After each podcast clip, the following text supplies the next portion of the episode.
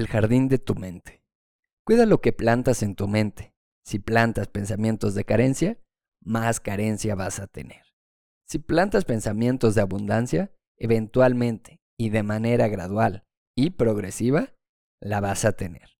Si plantas negatividad y odio, este se manifestará en tu realidad.